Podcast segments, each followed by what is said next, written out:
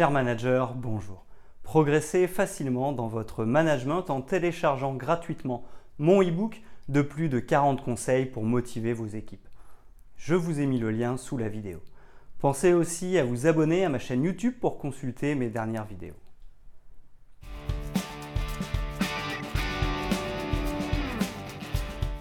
En tant que manager, l'un de nos objectifs est d'être capable de faire progresser nos équipes nous devons leur donner les moyens de développer leurs compétences. Pour cela, nous avons plusieurs outils comme leur donner de la confiance, réussir leur intégration, les former correctement et régulièrement, leur fixer des objectifs SMART ou encore les responsabiliser et leur donner de l'autonomie. La communication est aussi essentielle. Le feedback s'avère particulièrement important pour développer les compétences de nos collaborateurs. Donner du feedback constructif, c'est donner au moment présent de l'information sur une situation passée en vue d'influencer le futur. En d'autres termes, c'est donner son avis de manager de manière constructive sur une situation à un de ses collaborateurs. L'avantage pour le salarié, c'est qu'il va avoir des points de repère. Il va savoir où il en est par rapport à ce qu'il a fait. Il va donc pouvoir poursuivre ou réajuster afin d'atteindre son objectif. Cependant, nous ne pouvons pas donner un feedback sans l'avoir préparé et sans y réfléchir un minimum à l'avance. En effet, le collaborateur va être influencé par ce que nous allons lui dire. Nous devons donc nous assurer que notre feedback soit bien fondé. De plus, le feedback est là pour donner envie et être constructif. Le but est de recadrer et de mettre en dynamique le collaborateur pour qu'il continue ou modifie ce qu'il fait. Il n'est donc pas question de faire une critique non constructive ni de faire de retours négatifs pour passer nos nerfs. Nous avons donc des points clés à respecter.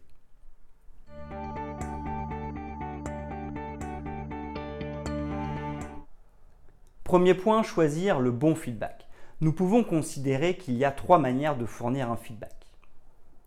Le feedback positif, perpétuer un comportement, il s'agit de donner une reconnaissance, faire des commentaires positifs ou donner notre avis sur une situation qui s'est bien passée. L'objectif d'un feedback positif est de mettre en avant auprès de notre collaborateur ce qu'il a bien fait pour qu'il continue à le faire. Il peut être reçu comme des compliments mais constitue également un outil de management efficace. Obtenir un feedback ou un retour très positif permet entre autres d'amplifier la motivation et l'efficacité personnelle de son collaborateur.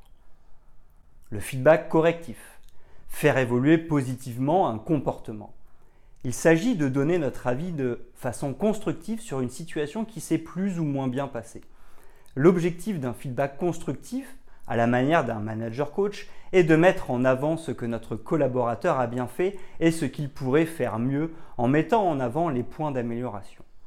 Tout ceci en vue de perpétuer ce qui se passe bien et rectifier les problèmes restants. Le feedback négatif, tout remettre en question et tout changer. Ce feedback peut exister en théorie, mais c'est plus difficile en pratique. En effet, je ne connais aucune situation où le collaborateur aurait tout mal fait. De plus, même si une telle situation pouvait se produire exceptionnellement, il faudrait tout de même trouver ce que le collaborateur a bien fait pour le garder motivé. Si nous lui envoyons un feedback uniquement négatif, il est certain qu'il risque de faire face aux critiques par une attitude négative. Le retour négatif, s'il devait être amené à exister, est donc à proscrire. Comme nous allons le voir, il ne faut jamais tomber dans le feedback négatif et les commentaires négatifs. C'est l'erreur à ne pas commettre par les managers. Les deux seuls feedbacks possibles sont le feedback positif et le feedback correctif. Savoir donner un feedback constructif et positif constitue une pratique managériale importante et assure un recadrage efficace. Pour formuler des feedbacks positifs et des commentaires constructifs, il faut respecter trois points.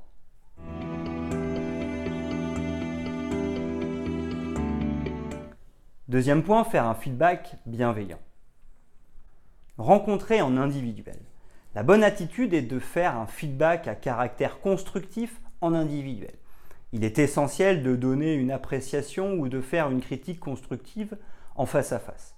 D'ailleurs, il peut être très gênant pour un collaborateur de recevoir un feedback positif ou négatif en collectif. Ce serait faire de l'individuel en collectif et c'est une des erreurs managériales à éviter autant que possible.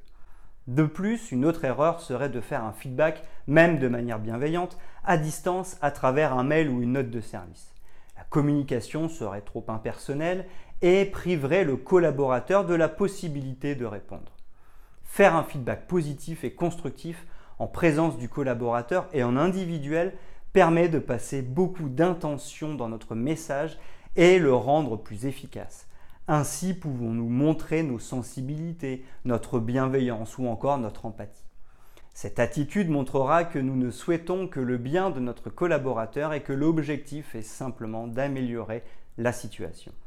Pour cela, nous pouvons formuler des retours constructifs, mais également des critiques positives qui mettent en avant les points forts de notre collaborateur.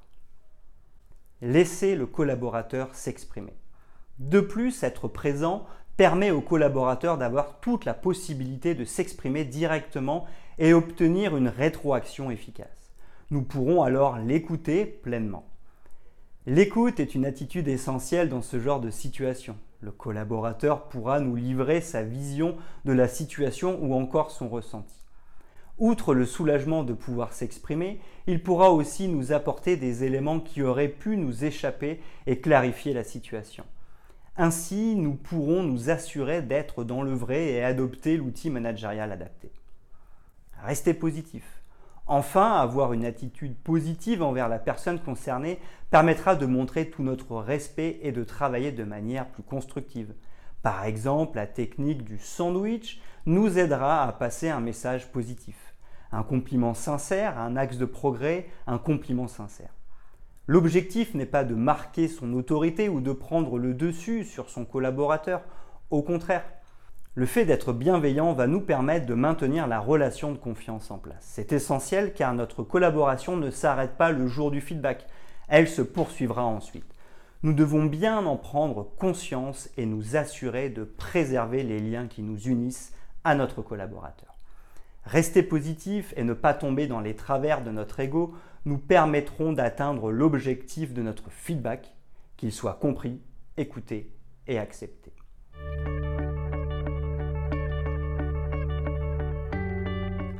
Troisième point, rester précis pour faire un feedback.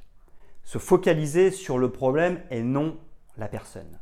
Pour commencer à faire un feedback de manière positive et constructive, il faut se focaliser sur le problème et non sur la personne.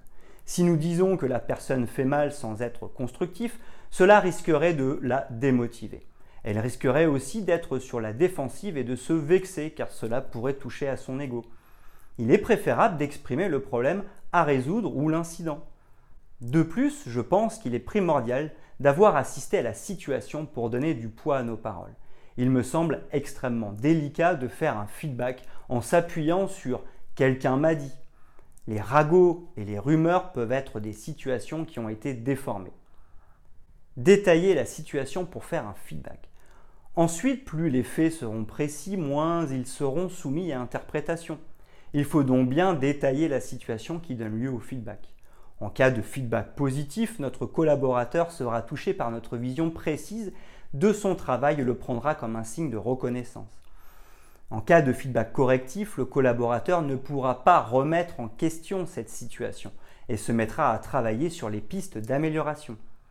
Il faudra poursuivre en expliquant le pourquoi du feedback, quel est son aspect constructif, pourquoi le collaborateur a-t-il bien agi dans la situation ou pourquoi faut-il améliorer la manière d'agir de manière concrète. En effet, il est essentiel que le collaborateur comprenne bien ce qu'il a bien fait ainsi que les conséquences et le sens de ses actions. Parce qu'il aura bien compris, il pourra plus facilement reproduire son attitude la prochaine fois. Dans le cas d'une situation où un problème est survenu, si le collaborateur a bien compris, il progressera plus facilement et poursuivra ce qu'il a parfaitement fait. Bien commencer. Pour commencer à faire un feedback, je vous propose les formules suivantes. J'ai un point que je peux partager avec toi ou j'ai vu que. Si le feedback concerne une situation ou vous vous sentez mal à l'aise, n'hésitez pas à utiliser le protocole de communication non violente que j'explique dans mon article sur la gestion des conflits. Il se déroule en quatre étapes. Exposer la situation, donner son ressenti, faire part de son besoin, exprimer ses attentes.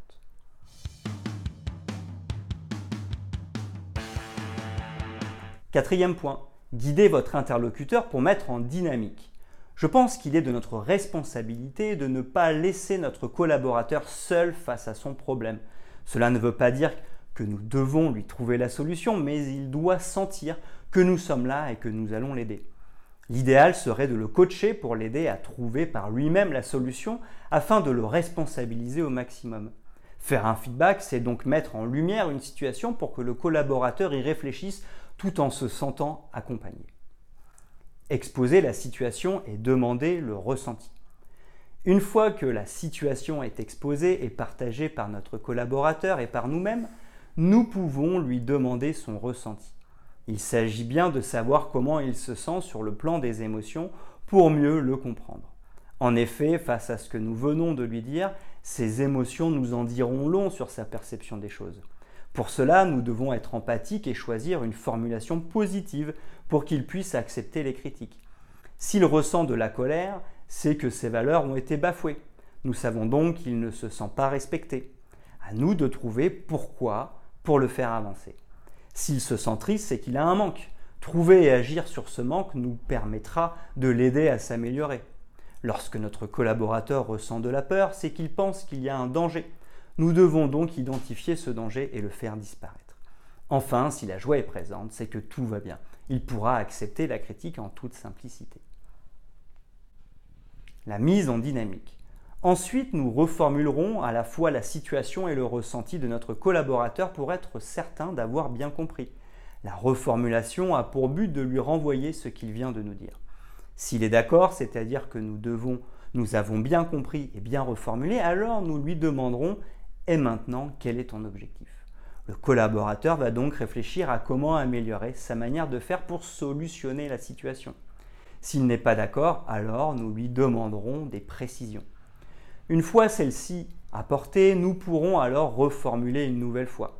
Nous répéterons ces étapes jusqu'à ce qu'il soit d'accord. Nous pourrons alors lui demander quel est son objectif. Lorsque l'objectif est formulé, il va devoir réfléchir à son plan d'action. En effet, il est temps que notre collaborateur se pose la question de savoir ce qu'il veut mettre en œuvre pour atteindre son objectif. Plus il aura décidé de son objectif et de son plan d'action, plus il sera responsabilisé. En effet, il est extrêmement engageant de réfléchir et de décider par soi-même. Nous pourrons tout de même donner des suggestions et des pistes de réflexion, voire des outils à notre collaborateur. En effet, personne ne sait tout sur tout. Il pourrait être dommage de passer à côté de quelque chose d'important.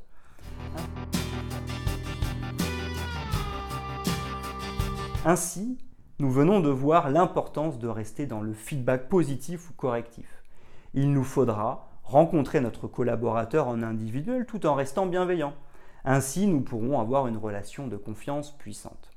Ensuite, pour faire un feedback, nous devrons être précis en nous basant sur des faits constatés. Enfin, nous aiderons notre collaborateur à se mettre en dynamique. Une fois la situation exposée, nous lui demanderons son ressenti. Il poursuivra en se définissant un objectif et le plan d'action à mettre en œuvre pour l'atteindre.